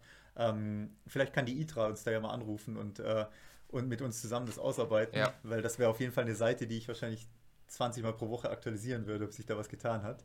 Und es wäre natürlich auch eine Chance für Nachwuchsathleten, beziehungsweise für Athleten, die vielleicht auch einen neuen Sponsor suchen, weil man sozusagen eine Übersicht hätte, wer frei wäre. Genau. Also im Moment ist ja, wenn eine Marke einen neuen Athleten sucht oder braucht, ist es ja eher so ein bisschen, wir durchforschen mal die ITRA, fragen dann bei dem Athleten mal an, ob er vielleicht einen Sponsor hat, ob er Bock hätte und so weiter. Und so könnte man vielleicht doch eine Möglichkeit schaffen, wie man äh, ja so eine Art freien Markt hat, sozusagen, Free Agents hat, welche Leute was suchen, wann der, denen der Vertrag ausgelaufen ist und so. Wäre auch vielleicht eine ganz coole Geschichte. Ja, und vielleicht auch nochmal die, die Sache mit dem Marktwert ist interessant, weil dann könnte man vielleicht da auch nochmal so, so Abstufungen machen. Ein Sieg beim, bei einem UTMB-Rennen, direkt in Chamonix zum Beispiel, mehr wert vielleicht als ein, ein, ein anderes Rennen, wo man vielleicht ähnlich hohe ITRA-Punkte bekommt. Jetzt haben wir nur die Möglichkeit über UTMB-Index oder über den ITRA-Punkte-Index die Sachen zu vergleichen und zu sehen. Aber natürlich fehlt sozusagen immer noch so ein bisschen dieses ja, Konkurrenzdenken bei uns im Sport. Man geht sich doch das ein oder andere Mal gerne aus dem Weg. Und wenn man natürlich den Marktwert über ein Rennen, wo dann auch 10, 15, 20, 30 Profis vielleicht am Start sind, ähm, deutlich steigern kann, dann sind solche Rennen vielleicht auch nochmal interessanter und gibt dann auch sozusagen die Möglichkeit, da auch nochmal differenziert zu sehen, wer wirklich gut ist und wer nur hohe ITRA-Punkte holt, weil er sich die richtigen Rennen aussucht, wie ich. Also man könnte sich da schon lustige Gedankenspiele machen. Ich habe dann gestern Abend, äh, weil ich dann so ein bisschen mit Eishockey rumgelesen hatte, auch mal wieder gelesen, hier mit in der NHL läuft das Ganze ja mit einem Salary Cup. Das heißt, du hast eine maximale Geldmenge, die du ausgeben darfst als Club sozusagen, dass es eine, eine Fairheit äh, zwischen den Clubs gibt und da keiner ja mit zu viel Geld an, an Start geht und alles wegkauft wäre dann so weitergesponnen sozusagen. Du darfst als Marke nur so und so viel Geld für dein Team ausgeben. Ja. Also ja, kann, kann man ja ewig weiterspinnen, die Geschichte. Aber so eine generelle Übersicht, wer bei welcher Marke unter Vertrag steht, wie lang vielleicht noch die Vertragslaufzeit ist und wer gerade keinen Sponsor hat, beziehungsweise einen Sponsor sucht, äh, wäre wär schon mal ein cooler Anfang. Ja, ich glaube, da ist aber der, der Sport noch ein kleines Tucken von entfernt, weil natürlich ähm, die Sponsoren oft, ja, oder die Athleten haben oft viele Sponsoren, die natürlich dann im Gesamtheit sozusagen zu dem ja, Betrag dann vielleicht zusammenkommen, so dass die Athleten das in Vollzeit machen können. Ähm, es reicht dann auch oft noch nicht aus, dass ähm, der eine oder andere Sponsor sozusagen so zahlt, dass man im Vollzeit Athlet sein kann oder Profi sein kann. Also das ist ja nochmal ein bisschen anders als bei anderen Sportarten, wo dann vielleicht, weiß ich nicht, Bayern München halt entsprechende Gehälter zahlt und alles andere wird obendrauf verdient, wenn sie noch extra Sponsoren oder sonst was haben. Ja, man muss ja auch sagen, dass im Trail-Bereich die Marken auch nicht immer den Hauptfokus haben. Mhm. Also klar, Marken wie Salomon, La Sportiva, ähm, was gibt's, was haben wir noch als kleinere Trailmarken? Ähm, ähm, ja, wir also, haben so Merrell zum Beispiel ja. drin. Ähm, die sind natürlich schon fest im Trailrunning. Der, bei denen ist Trailrunning auch äh, ja, mit Firmenergebnis entscheidend sozusagen. Aber wenn man halt die großen Player anschaut, Adidas anschaut, äh, Essex anschaut, Nike anschaut, dann sind das, ist Trailrunning nicht ihr Haupt, Fokus. Und ähm, diese Sparte kann vom Budget her eventuell auch auf Null laufen, beziehungsweise wird in diese Sparte vielleicht auch mehr investiert, wie man letztendlich rausholt aus der Sparte, weil man ja doch einfach auch das Image transportieren kann, was aus, aus dieser Szene, dass jemand, der Adidas halt als Trailschuh trägt, eventuell sich auch ein Adidas Lifestyle-Shirt kauft, ein Adidas Sneaker kauft und so weiter. Also da schon Side-Effekte da sind, aber die Trailrunning-Sparte jetzt nicht unbedingt lukrativ sein muss. Ja, ich bin da auch ein typisches Opfer. Also ich habe gerne irgendwie eine Firma, wo ich alles bekomme, wo ich irgendwie meine Laufschuhe für die Straße bekomme, für den Trail und natürlich auch noch coole Trikots, die irgendwie noch gut aussehen. Und dann bin ich da eigentlich auch sehr zufrieden und gut aufgestellt. Ich will gar nicht einen Straßenschuh von Firma X haben, einen Trailschuh von einer anderen Firma und ein Trikot oder eine Jacke von irgendeiner ganz anderen Firma. Das ist irgendwas, was mir gar nicht liegt, wenn eine Marke dann auch wirklich eine Marke, ob nun jetzt im Privaten oder im Sponsoring, da bin ich wirklich einer, der genau der perfekte Kandidat ist. Und wenn mich dann einmal so einer erwischt hat, bin ja sehr lange mit Adidas-Produkten jetzt gelaufen, dann habe ich auch wirklich nur Adidas-Produkte. Ja, also ist halt und die Marken haben natürlich dann auch die Möglichkeit, mehr Geld in Athleten zu stecken. Genau, also wir, wir sehen das ja auch bei, bei Adidas vielleicht, dass, ja, ob das sich halt wirklich rentiert. Adidas war vor drei, vier Jahren wirklich unbedeutend im Sport. Sie haben immer wieder versucht, so einen oder anderen ähm, Schritt in die Richtung zu machen. Und jetzt seit vier, fünf Jahren sind sie wirklich voll da und gefühlt kriegen die Athleten halt gutes Gehalt. Keine Ahnung was und wie viel. Aber es werden einige Vollzeitprofis dort sicherlich unter Vertrag sein und auch die Möglichkeiten, was den Athleten geboten wird, Richtung ähm, Trainingslagern, ähm, Anreise zu den Wettkämpfen ist wirklich immens und da haben wir ja schon das eine oder andere Mal von berichtet, irgendwie zwei Monate, ein Monat Chamonix oder sowas oder jetzt auch nochmal vier, fünf Wochen Südafrika. Das muss man natürlich auch mal finanzieren und das nicht nur für ein oder zwei Athleten, sondern für fast zehn, zwölf Athleten. Also da wird eben Adidas buttert da ganz schön Geld in den Sport rein. Ähm, auch, wie gesagt, da ist halt der Side-Effekt, dass aus dem Fußballbereich, aus dem Lifestyle-Bereich auch die Marke, ja, sagen wir mal, solvent ausgestattet ist, gut läuft. Das ist natürlich jetzt für einen Sparten, also Sparten in Anführungszeichen Ausstatter, äh, wie La Sportiva zum Beispiel, äh, schwieriger. Oder zum Beispiel auch Salomon hergenommen, wo ja viel im Skibereich zwar noch geht, äh, Trailrunning, aber ja und Bergsport ja aber auch ein eine Hauptkomponente des, ja. der Marke einfach ist. Und ähm, da wird es halt schwierig in Zukunft für die Marken mitzuhalten, was die Finanzierung von äh, Profis angeht, weil natürlich auch irgendwann mal abartige Gehälter gezahlt werden sollten. Genau. Also, oder ge vielleicht gezahlt werden, äh, gezahlt werden sozusagen. Also wenn jetzt zum Beispiel noch einen noch Sponsoren in die äh, in den Sport reinkommen würden. Puma zum Beispiel, keine Ahnung. Essex äh, oder sowas. Reebok will nochmal einen Angriff starten oder sowas. Essex will nochmal ausbauen. Dann sind das halt alles Marken, die deutlich höhere Gehälter zahlen können. Wenn man mal schaut, was Nike oder Puma als äh, Sponsoring für einen Profifußballer bezahlen, dass er ihre Schuhe trägt, dann äh, können wir dafür zehn Profis im Trailsport finanzieren. Ja, also da ist auf jeden Fall spannend zu sehen. Also die ganzen großen ähm, Straßenlaufsportarten außer Adidas, also gerade Puma, Essex sind noch nicht so weit vertreten im Trailsport. Also wenn das zum Beispiel die neuen ähm, Brands sind, wo jetzt ähm, du von berichtet hast, weil wir wissen Camille ja, so ein bisschen angedeutet hat, dass genau, es eine neue Brand geben wird, ja. Dann ist es auf jeden Fall spannend, was dort passiert, ob so eine Firma sagt, sie wollen einen ähnlichen Angriff wagen, wie es Adidas gewagt hat und ähm, wollen dort den Trailmarkt ähm, mitnehmen. Und wir müssen ja am Ende sagen, dass der Trailmarkt immer nur noch prozentual relativ kleines Budget ausmacht, was zum Beispiel im Gegensatz der Straßensport dort ähm, einspielt. Und wenn Essex sagt, okay, wir nehmen mit dem Straßensport XY ein, aber der Trailsport verkauft sich besser, ist irgendwie cooler, moderner, ähm, man kann auch coole Werbungen davon machen, dann ist das vielleicht eine Möglichkeit, dass Essig oder Puma dort einsteigt. Essig hat ein bisschen was, wir haben nochmal nachgeschaut, aber bei Puma wüsste ich zum Beispiel nicht, ob die Trailschuhe haben. Genau, also da ist auf jeden Fall Potenzial mit äh, neuen Marken drin, die eventuell da noch in unseren Sport ja, reinrutschen mhm. oder halt äh, ja, ja, Kommen wir ja nachher auf jeden Fall nochmal dazu zu dem Thema. Du, du hast ja schon ähm, äh, die, das beobachtet. Weiß man schon, wo es jemand hingeht oder weiß man das noch nicht? Nee, es haben alle noch nicht äh, Bescheid gesagt, äh, wo es hingeht. Wird aber sicherlich, weil Jahresbeginn die nächsten zwei, drei, vier Tage überall auftauchen, wer wohin geht. Also verfolgt da einfach, ja, Trailmix ist da echt eine gute Twitter-Seite, die man da verfolgen kann. Ansonsten die Profis selbst einfach mal ein bisschen stalken die nächsten äh, ja, Tage, Wochen äh, schauen, wer da verkünden wird, wo er hingeht. Genau, und für alle anderen, die nicht so drin sind in der Szene und sich nicht rund um die Uhr über Trailsport unterhalten und ähm, alles bei Instagram verfolgen können, machst du das ja dann. Ja, hört einfach uns zu. Genau. ja, und wer irgendwie mitkriegt, wer wohin geht, schickt mir das einfach bitte. Ja. Weil dann muss ich es nicht nachgucken. Okay, perfekt. genau. Ähm, eine Sache gab es noch, weil wir haben den Artis Egea quasi ja als Thema auch äh, oder hier als Wechselkandidat auch aufgeführt. Über den gab es jetzt noch äh, einen interessanten Film von Salomon. Und zwar ist, glaube ich, auf Spanisch, muss man sich dann mit englischem Untertitel anschauen. Ähm, also wer kein Spanisch kann. Ähm, geht darum, was Live-Betreuung bei Rennen vielleicht mit sich bringt. Mhm. Also die haben ihn beim CCC mit Kopfhörern ausgestattet und haben ihn da quasi live gecoacht unterwegs. Ah, wie, wie, wie, bei der Tour de France im Prinzip. So ein bisschen wie Tour de France oder Formel 1 Boxenfunk oder sowas. Ähm, Kopfhörer normalerweise oft verboten, wobei meistens drin steht, Musik hören ist verboten. Ja. Also ich glaube, weiß gar nicht, ob explizit Kopfhörer drin steht oder ob meistens dann Musik hören drin steht. Also eins in beidem.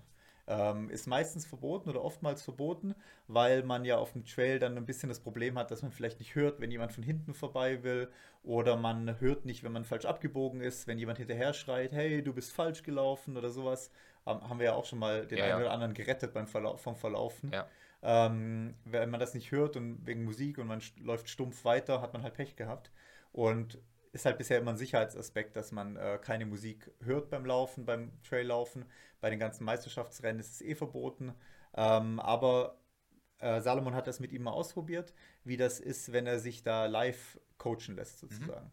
Ähm, hat quasi Anweisungen gekriegt ähm, oder konnte auch Rücksprache halten, was zum Beispiel bei der nächsten Verpflegung bitte zu tun ist oder bitte zu machen ist. Und das bringt schon interessante taktische Komponenten in den Sport noch dazu. Ja, wir haben das ja auch schon mal vor ein paar Jahren auch schon mal diskutiert, äh, im Zuge von so richtig langen Ultras wie Swiss Peaks und Co., wo man dann immer wieder die Athleten ja dauerhaft verfolgen können, weil die ja nicht nur an den äh, VPs und Zwischenzeiten getrackt werden, sondern immer so ein, äh, wie heißt es, GPS-Track GPS dabei haben. Und da konnte man immer schön sehen, wo die Athleten so wie so eine aufgezogene Schnur dann immer langlaufen und immer lang kommen. Und wenn man da noch die Daten hätte, und sehen könnte, wie ist gerade die Herzfrequenz, wie ist gerade die Verfassung, wie viel Energie ist irgendwie noch vorhanden, dass man da vielleicht auch Parameter sozusagen über Watt oder über Herzfrequenz errechnet und dann auch vielleicht auch am Ende nicht nur ähm, grafisch bei uns auf der Tafel das alles sehen könnte, sondern noch live Mitteilungen geben kann, so hey, sehen wir zu, dass du jetzt nochmal den Angriff setzt, weil da ist noch 10% Energie über, die hauen wir jetzt alles raus und dann bist du im Ziel, dann schaffst du den Sieg oder den, den, den Preis, den du holen möchtest. Also das wäre schon cool, das wäre da auf jeden Fall nochmal eine weitere Komponente. Ja. Würde aber auch heißen, dass wir öfters am Wochenende arbeiten müssen. Ja, stimmt, leider sind die Rennen immer am Wochenende. Ja. Und dann müsste man live die Leute am, Wochenende coachen. Wäre aber auch ganz cool, wenn du zum Beispiel dir vorstellst bei der WM, du könntest live schauen, wie die Herzfrequenz aussieht, könntest sagen, jetzt gib noch mal Gas. Äh, ich sehe, du hast noch 15 Schläge Luft zu der äh, Herzfrequenzzone, die wir äh, ausgemacht haben. Äh, Wäre schon eine coole Komponente.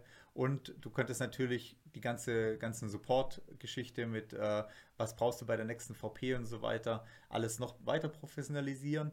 Allerdings verlierst du halt so ein bisschen auch die Individualität von sowas. Also ja. genau, dass jemand vielleicht da ein besseres Management hat wie jemand anders, bessere Taktik hat wie jemand anders, sich selber vielleicht ein bisschen besser einschätzen kann. Ähm, Körpergefühl von einem Athleten brauchst du dann einfach ja gar nicht mehr, weil er wird ja dann extern gesteuert. Also die Komponenten verliert man halt dann ein bisschen. Ja, das, das Problem ist aber auch, das hat man ja bei den ganz großen Rennen ja eh nicht mehr. Also dieses, dass man äh, alleine gegen die Elemente läuft oder gegen die Natur ähm, antritt oder gegen die Konkurrenz, das ist ja schon bei UTMB-Rennen ja schon eh nicht mehr, wenn wir da sehen, wie ein Kilian über 24 Stunden im Prinzip oder 20 Stunden jetzt inzwischen nur noch begleitet wird. Da ist immer ein Kameramann, da sind irgendwelche Leute um ihn rum, da sind Konkurrenten um ihn rum, Zuschauer. Also man ist ja gar nicht mehr ganz alleine und wenn das vielleicht der nächste Schritt ist, ähnlich wie bei der Tour de France, dass man dann vielleicht Live-Daten überträgt und dann auch überprüft, ob die Athleten in der Verfassung sind, noch ähm, Angriffe zu setzen oder Attacken mitzugehen, dann ist das schon spannend und gibt sicherlich eine Komponente. Muss ja nicht für jedes Rennen sein, aber vielleicht für das ein oder andere Format äh, bei Weltmeisterschaften oder so, dann würde ich mich freuen, weil ich dann auch noch mal mehr drinne bin und noch mehr mit dabei bin im Rennen. Also auf jeden Fall eine Komponente, die man ja vielleicht mal verfolgen kann. Mal schauen, ob es dann irgendwann direkt ein Verbot gibt für Kopfhörer oder äh, für Live-Coaching oder ob das einfach jetzt mal eine Weile laufen gelassen wird und geschaut, ob, ob sich das überhaupt verbreitet, ob sowas überhaupt äh, handhabbar ist oder sowas. Also wer will, kann sich da gerne mal den äh, Film anschauen. Ähm, Egea, äh, Artis Egea, wie gesagt, äh, Salomon hat den äh, rausgebracht, geht so 11, 12 Minuten, findet man auf YouTube. Äh, wie gesagt, wer will, einfach mal anschauen. Ja, im Prinzip wird es ja eh gemacht. Also gemacht wird es ja eh, man, man kriegt ja dauerhaft durch die Crew mit, wo man ist, wie man gerade steht im, im Feld, ob man noch fünf Minuten Abstand hat, nach vorne, nach hinten. Und die Information kriegt man ja durchaus dauerhaft. Also passieren tut es schon, aber man kann es vielleicht noch mal ein bisschen weiter spinnen und mal gucken, wo es dahin geht. Genau, man kann auch ein bisschen früher dann vielleicht unterwegs schon warnen auf längeren Abschnitten oder da auf längeren Abschnitten vielleicht schon Hinweise geben, hey, jetzt gib im Downhill richtig Gas, weil der ist noch im Uphill, jetzt kannst du den Vorsprung rauslaufen. Also so Sachen könnte man halt durchaus mitgeben ja, Am Ende ist es dann wieder so, sitzt du dann auch echt wie bei der Tour de France in so einem Begleitfahrzeug und dann werden die Straßen oder die Trails auch entsprechend ausgebaut, dass halt auch so ein Begleitfahrzeug mitfahren kann. Ja, oder wie auf Safari, kriegst du ein riesen Fernglas und beobachtest du den Berg von, von weitem, wer, wer wo läuft, an welcher Stelle oder so. Oder so ein Quad, stell dir vor, wir fahren mit so einem Quad durch die Gegend, immer so hinterher. Also da gibt es auf jeden Fall noch Möglichkeiten. Ja, ja mal gucken, ja. ähm, genau, so viel zum Thema ja, Filmbegleitung. Also schaut euch den gerne mal an. Ähm, dann abschließend würde ich sagen. Ja, so ein bisschen Aussicht auf das nächste Jahr. Was kommt? Wie geht es da weiter? Ähm, steile Thesen aus unserer Richtung und gerne dann in 365 Tagen knapp ähm, schreiben, ob es äh, eingetroffen hat oder nicht. Ja. da könnt ihr uns alle ähm, auslachen, wenn es nicht geklappt hat. Genau, oder uns vielleicht bestätigen, äh, wie gut wir sind im Prognostizieren. Ja. Oder, ja. Wir machen es ja so offen, dass man das immer zutrifft. Ja, ja. ja nicht ganz. Ja, nicht ganz, ja. So, äh, willst du so, anfangen? Soll ich wieder mit meiner, meiner härtesten These zu Auf beginnen? Auf jeden Fall. Auf jeden Fall. Okay, die kann man ja sozusagen dann ähm, schon mal schreiben, ob es geklappt hat, nicht. Geht wahrscheinlich dann schon im frühen Herbst die Ergebnisse. Ich sage, dass Kilian an seinen ähm, Zielen scheitern wird und nicht die Leistungen dieses Jahr, aus diesem Jahr oder aus dem letzten Jahr bestätigen wird in diesem Jahr und ähm, das ein oder andere Mal ähm, von den ersten Plätzen verwiesen wird und dort nicht in, so unterwegs ist, wie wir es von ihm kennen und er kann. Und er am Ende des Jahres sagen wird, ich beende die sportliche Karriere und konzentriere mich auf meine Marke und vielleicht auf das Trailrunning oder den Sport im, auf der anderen Seite, auf, eher auf der sozialen Seite vielleicht. Oder er sagt, 2024 wird alles besser. Okay, also steile These, äh, kein kein Kilian. Kein, kein Kilian dieses Jahr. Kein Kilian dieses ja. Jahr? Ja, mal gespannt, äh, was da passiert. Also gerade wenn der Weltmeisterschaft laufen sollte, was das dann eventuell für ein Battle geben könnte, da mit den ganzen Profis vor Ort. Mal schauen, ob er sich darauf einlässt, auf eine Weltmeisterschaft, ob er nominiert wird von Spanien. Äh, ja. Also, wir müssen dazu sagen, er wird immer so Leistungen abrufen, dass ich gerne mit ihm tauschen würde, ja. sage ich mal.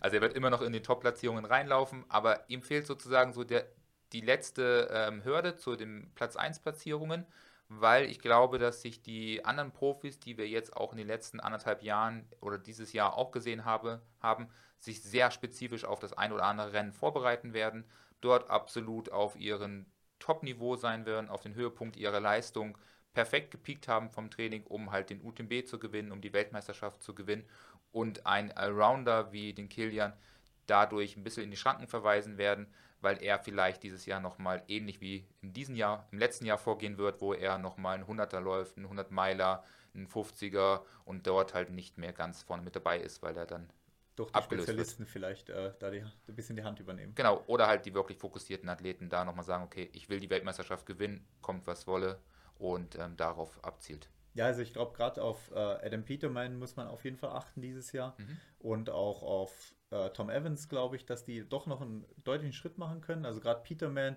der ja noch keine Europaerfahrung so richtig hat in den Rennen, der ja Western States äh, gewonnen hat, ähm, Canyons hat er gewonnen gehabt, Weltmeister ist über 80 Kilometer, ähm, aber europatechnisch wird da sicherlich der nächste Schritt auch kommen ähm, oder muss kommen. Also zum Beispiel UTMB, Lavaredo, UTMB, andere UTMB-Rennen. Also da mal gespannt, was Peterman macht. Da halte ich große Stücke darauf, dass da vielleicht was kommt dieses Jahr.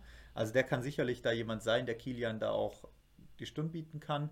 Bei Wormsley werden wir mal schauen, wie viel Spaß Frankreich ihm macht weil im Moment macht es ihm gefühlt ein bisschen zu viel Spaß, da äh, gemütliche Skitouren mit seiner Frau äh, zu absolvieren. Mal schauen, ob der Sommer auch gemütliche Trailtouren mit François werden und er da aber dann zu wenig Training einfach mit ja. reinbringt oder einfach da zu viel Spaß hat, äh, in den Alpen unterwegs zu sein die ganze Zeit.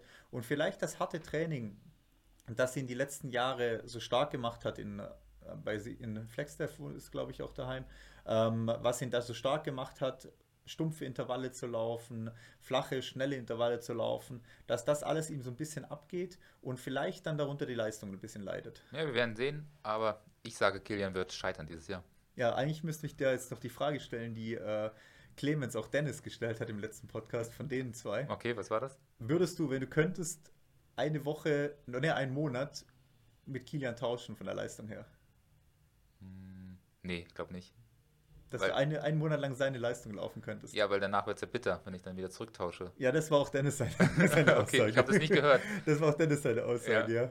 Also ich glaube, danach wird es bitter, weil danach fühlst du dich einfach wie ein alter, grauer Mann, der nichts mehr reißen kann, ja. Ja, ist die Frage, wenn du dir halt den Monat aussuchen dürftest, willst du einmal tauschen, UTMB ja. gewinnen und dann halt nie wieder an diese Leistung ranlaufen können? Ja, ich glaube, ich glaube nicht, nee. ja, es war auch meine Überlegung, weil ja. ich dann dachte, hm, für den Monat wäre es geil. Ich würde so viel mehr Rennen wie möglich versuchen, den Monat äh, zu laufen. Ich hätte sie sicher das ein oder andere Segment hier auch, dass man dann einfach mal komplett zerstören könnte für immer. Ja. Aber danach wird es halt bitter, weil danach kommst du halt nie wieder dahin. Oder ich mache es das so, dass ich einfach einen Monat kein Rennen laufe, sondern nur einfach trainiere. Weil den Trainingsreiz, ah. den ich ja dann sozusagen einen Monat auch ein sehr, sehr angeeignet Ansatz, habe, ja. werde ich ja dann wieder mitnehmen und dann in mein Training integrieren. Das ist, das ist ein sehr schlauer Ansatz. Und lasse dann sozusagen die Hülle von Kilian wieder Kilian übergeben, die halt einfach kaputt trainiert Aber wurde. Aber die Form ist dann noch bei dir geblieben. Nee, die Form ist ja nicht. Ist, die Form habe ich mitgenommen. Ja, eben, die Form bleibt bei dir. Ja, die Ermüdung habe ich nur mitgegeben. Die Ermüdung kriegt Kilian wieder zurück. Genau, ja. also. Genau, also soweit deine These, die erste. Ja. Ähm, meine erste These hat ein bisschen was damit zu tun, ähm, was wir vorher schon ein bisschen andiskutiert haben. Ich glaube, dass ähm, mehr externe Sponsoren noch im Trailsport sich äh, einfinden werden ähm, und vor allem die die Hauptrolle auch in einem Team übernehmen werden. Also bisher ist es ja so, dass wir ein Team Adidas haben und dann haben die Athleten teilweise noch Red Bull als Sponsor zum Beispiel. Genau, oder, oder haben äh, VW noch als Sponsor, haben äh, AG1 noch als Sponsor und sowas auch immer. Ja. Und ähm, da glaube ich, oder haben irgendwelche Brillenhersteller, oder Biermarken oder so. Morten, Morten, Powerbar, keine ja. Ahnung, was auch immer. Genau, und ich glaube, dass wir dieses Jahr ein bis zwei Sponsoren auf jeden Fall sehen werden, die dann da die Hauptrolle übernehmen. Also wir haben zum Beispiel ja, irgendeinen Automobilhersteller, irgendeinen Finanzdienstleister, Getränkehersteller, äh, was gibt es noch? Ähm, ja, äh, irgendeine, äh, sagen wir mal, branchenfremde, also Trailrunning fremde, fremde Marke, ja. die hier in den Sport eintreten wird, die dann vielleicht sagt, okay, wir haben fünf Athleten, Athletinnen, die dann zwar vielleicht von Adidas Salomon ausgestattet sind, aber das ist nicht Team Salomon, nicht Team Adidas, sondern das ist Team Dacia zum Beispiel. Ja. Und ähm, das glaube ich, dass das passieren wird, weil einfach da Geld im Sport ist, nicht Geld zu holen im Sinne von, da ist Geld verdient mit Startgeldern und so weiter oder mit Kunden, aber da ist vor allem Geld verdient, was Image angeht, weil du das Image Trailrunning halt auf die Marke übertragen kannst. Du kannst schnell, sportlich, jung, bisschen dreckig, aber halt vor allem auch grün auf die Marke übertragen und ich glaube, das werden wir schon sehen dieses Jahr. Ja, halte ich auf jeden Fall für realistisch. Also ähm, was mir da gut vorstellen kann, ist natürlich ähm, vielleicht auch Red Bull oder sowas, dass die noch weiter in den, weil du ja Getränke-Sponsor gesagt hast, ähm, noch weiter sozusagen einsteigen. Ja, könnte ähm, auch Team Pepsi sein. Ja, genau, aber die sind ja schon, schon sehr in der Szene drin und sponsern ja auch schon den einen oder anderen Athleten ähm, momentan als Zweit- oder Drittsponsor. Aber vielleicht stellen die zum Beispiel mal ein eigenes Team auf, was dann Team Red Bull heißt und dort entsprechend unterwegs sein wird ich habe nichts mit Red Bull zu tun, also da sind wir noch nicht unter Vertrag. Deshalb ist nur eine Idee. Oder wir sehen es ja auch auf dem, auf dem deutschen äh, Trailrunning-Markt sozusagen, dass VWR ja sich auch zwei Profis geholt hat mit den Sebastian Hallmann und den Florian Reichert, die zum Beispiel für VWR laufen. Und drumherum bauen sie dann noch ein äh, Breitensport-Team ähm, auf an, von Mitarbeitern. Und vielleicht sowas in der Richtung werden wir sicherlich sehen und bin ich sehr gespannt, was da kommt. Also das ist, da denke ich, dann wird's, da wird es den nächsten Schritt geben. Inwiefern dann Athleten da schon zu Teams wechseln, schauen wir mal, oder ob sowas dann quasi erst 24 dann passiert, weil ja einige doch schon die Verträge haben noch für dieses Jahr. Da müssen wir sicherlich mal abwarten. Ja, also ich halte es für sehr realistisch und ich finde es auch eine gute Entwicklung. Ähm, natürlich ist es, ja, vielleicht nicht so moralisch sinnvoll, weil die Firmen dann, wie du sagst, ja auch so ein bisschen Screenwashing dadurch betreiben und sich dort positiv darstellen. Aber es schafft dann sozusagen ein bisschen Druck auf die großen Marken, die den Sport ja momentan sehr flächig dominieren. Wir haben es ja jetzt in den letzten zwei Podcasts ja auch angesprochen. Und dafür kommen dann Marken rein, die erstmal kein Produkt im Trailsport verkaufen wollen, nur die Leistung der Athleten fördern wollen, weil darüber stellen sie dann ihre Außenwirksamkeit auch da über Leistung und Siege, Erfolge und sonst was. Und deshalb können die Athleten dann auch einfach vielleicht Vollzeitsport machen und einfach für den Sport leben. Und das wird sicherlich den Sport auch bereichern in allen und jeden Bereichen. Auch für den Freizeitsportler, der ganz hinten dabei ist, dann auch am Ende. Genau, soweit zu meiner ersten These. Mhm. Sehr gut. Ähm, meine zweite These ist, dass es im deutschsprachigen Trailsport bei den Damen dieses Jahr richtig abgehen wird. Wir haben es jetzt bei den Männern gesehen, die letzten anderthalb Jahre, da hat sich einiges getan von wenigen ähm, ja, Spitzensportlern hat sich das momentan zu deutlich ähm, breiterem Feld ver verdichtet. In der endgültigen Spitze haben wir vielleicht immer nur noch ganz wenige, aber gerade so dahinter, die zweite Garde ist sehr stark bei den Männern gewesen. Und das hat sich jetzt schon im letzten Jahr bei den Frauen auch abgezeichnet. Und ich glaube, das wird dieses Jahr richtig gut abgehen. Da werden ähm, hart um die Erfolge, Siege und ähm, Rankings gekämpft.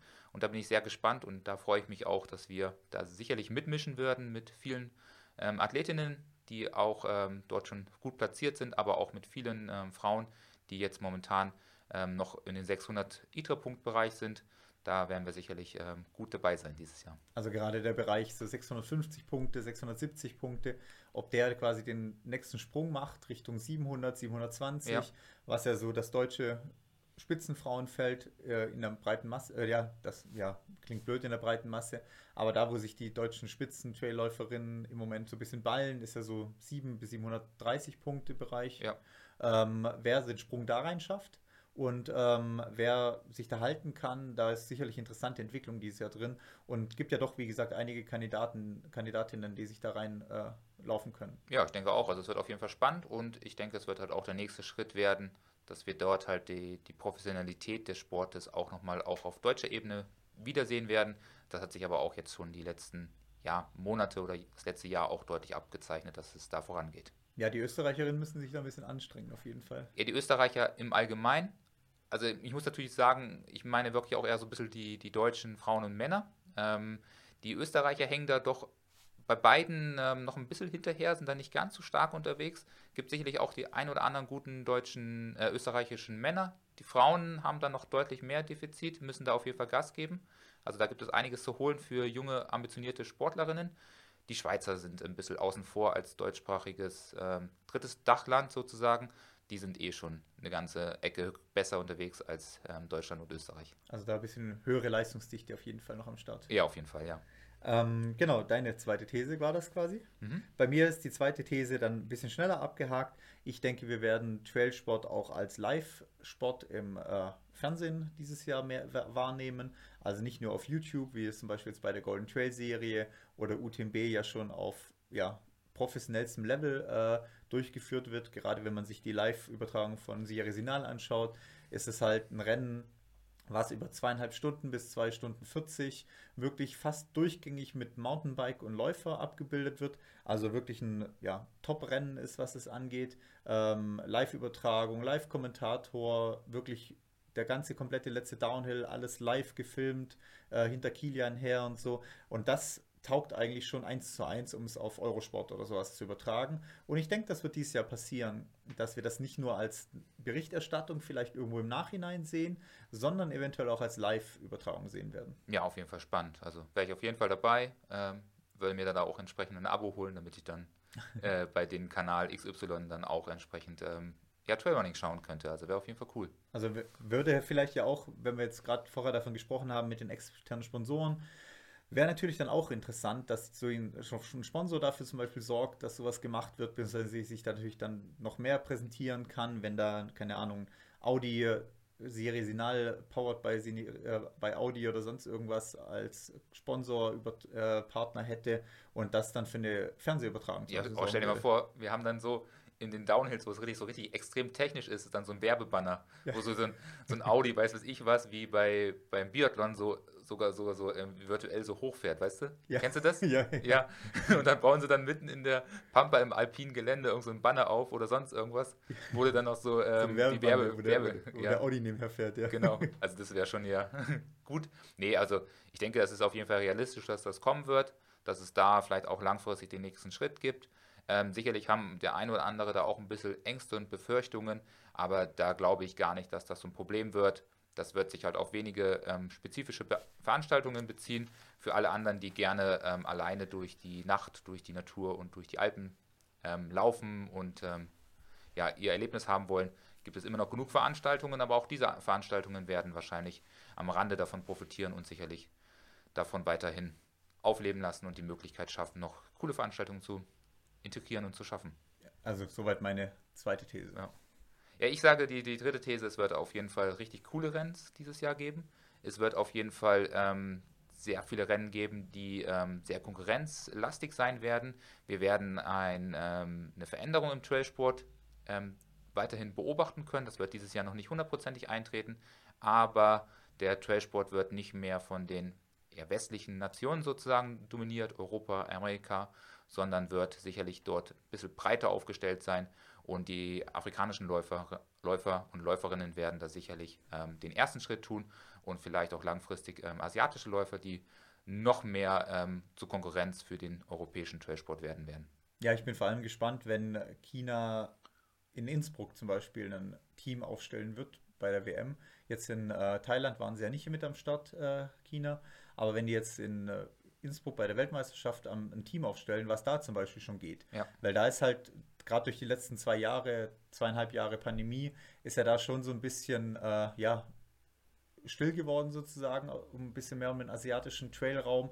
Natürlich haben wir immer den, ah, ich weiß den Namen gerade nicht, der dritte der Japaner. Auch, der Jap ähm, ja, nee, Chinese, wo Sieger Eiger ja. letztes Jahr war. Und ähm, da auch jetzt ähm, beim Trans äh, Gran Canaria startet dieses Jahr. Ähm, da mal schauen, wenn was da aus dem asiatischen Raum kommt und wie du meinst, einfach nicht mehr nur, ja, amerikanische, europäische Läufer, sondern eventuell auch afrikanische Läufer, die wir ja im Berglauf auch schon stark haben, beziehungsweise wenn man Serie anschaut, ja auch schon stark vertreten sind. Ähm, ja, mal schauen, was da kommt. Ja, ich denke, da werden sich sicherlich langfristig auch ähm, afrikanische Läufer auch auf die Langstrecke gehen, äh, Marathon bis Ultra. Und das ist halt genau das, worauf ich warte, dass dort halt ähm, ja, die ITRA ähm, Punktevergabe an ihre Grenzen stoßt, weil wir feststellen, dass endlich einmal die 1000 abräumt. Dass es doch ähm, stärkere ähm, Läufer und Läuferinnen gibt als ähm, unsere sonst dominierenden ähm, Charaktere, die wir kennen in den letzten Jahren. Okay, also äh, steile These auf jeden Fall. Ja. nee, aber ist ja auch eine Möglichkeit, jetzt gerade wo wir hatten mit den externen Sponsoren, ähm, da eine Möglichkeit, ein Team halt aufzustellen. Also wenn man zum Beispiel beim Marathon ja auch anschaut, ist ja NN Running, äh, ist ja da das große, große Team. Und wenn er jetzt auch ein externer Sponsor zum Beispiel in Sport kommen würde, der das auch dann fördern würde, also der dann das Geld hat, mal auch Läufer zum Beispiel aus Läuferinnen aus Kenia nach Europa zu bringen, denen einen, äh, sagen wir mal, einen äh, ja, Trainingssommer in Europa auch zu ermöglichen. Das heißt, alpines Gelände zu trainieren, längere Zeit in den Alpen auch zu trainieren, zu leben. Ähm, wäre natürlich äh, ein Schritt, wo, wo man sich dann perfekt auf ein längeres Rennen, auch Ultrarennen vorbereiten kann, ähm, was man vielleicht sonst nicht immer kann von den Begebenheiten, von den Trails her und was aber halt mehr kostet, was halt so eine reine Ausstattermarke halt erstmal gar nicht finanzieren kann. Ja, also wir sehen es ja bei diesem NN-Team, da ist ja die Nike Brinkmann ist ja dort unter Vertrag. Sicherlich ist sie da eher so eine Außenseiterin, beziehungsweise Arounderin, weil sie ja auch auf, entsprechend sehr stark auf der Straße unterwegs ist. Aber vielleicht gibt es da das Interesse, da auch von dem Team äh, den ein oder anderen Profi vielleicht mal beim Trailrunning an den Start zu bringen. Und vielleicht ist die Weltmeisterschaft dort auch eine Möglichkeit, ähm, Athletinnen und Athletinnen aus Afrika eine Bühne zu bieten, die ähm, sonst jetzt auf den Langdistanzen noch nicht unterwegs gewesen sind. Also da bin ich auf jeden Fall gespannt und ja, freue mich drauf und cool wäre es schon, wenn wir da ähm, die absoluten Dominatoren ähm, erleben werden, wie sie dann noch von einem unbekannten ähm, afrikanischen Läufer geschlagen, ja, geschlagen, werden oder an Grenzen verwiesen werden. Ja, also warum nicht? Freue ja, mich drauf. Meine dritte These schließt der Sache ein bisschen an. Ähm, wir werden aufpassen müssen, dieses Jahr ähm, das Thema Doping in den Griff zu kriegen im Trailsport, weil da im Moment, ich greife ein bisschen vor, sehr blauäugig damit umgegangen wird. Ähm, sehr viel auf, ach, die Leute werden es schon nicht machen, ähm, von den Veranstaltern her, äh, ja, und Verbänden vielleicht ein bisschen drauf geschaut wird, beziehungsweise die Verantwortung, die Schuld äh, in andere Schuhe geschoben wird, wer dafür verantwortlich ist. Sehr, sehr viel Eigenverantwortung bei den äh, Sportlern, das bisher stattfindet. Und der Trailsport muss da aufpassen dieses Jahr, dass da kein Skandal draus wird, beziehungsweise dass sich da auch keine Skandale einschleichen oder keine Gewohnheiten einschleichen, die eventuell zum Problem wird und nachher will es keiner gewusst haben.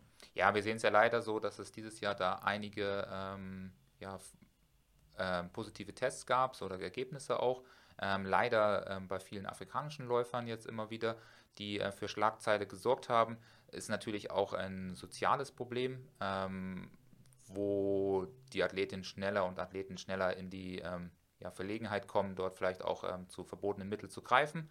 Aber du wirst recht haben, dass es wahrscheinlich auch ein, den ein oder anderen besonderen Charakter aus der aktuellen Szene bei uns erwischt und dort halt wirklich die Szene eher durchrüttelt und das wird kein afrikanischer Läufer sein, sondern einer aus Europa, ähm, der dort erwischt wird. Und ich bin da auf jeden Fall gespannt, wie lange es noch dauert. Vielleicht sehen wir es erst 2024, aber es wird früher oder später kommen.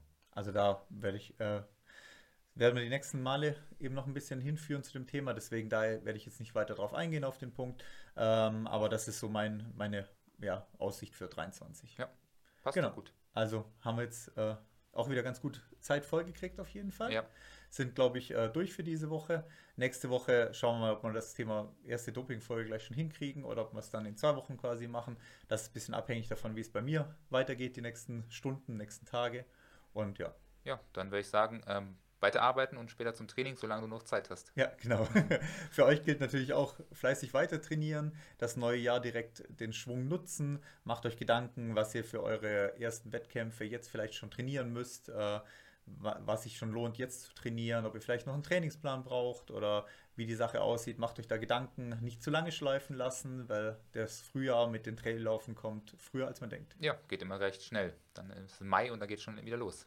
Genau, also wer äh, noch Fragen, Kritik, Anregungen hat, bitte an podcast.twopeaksandurance.de.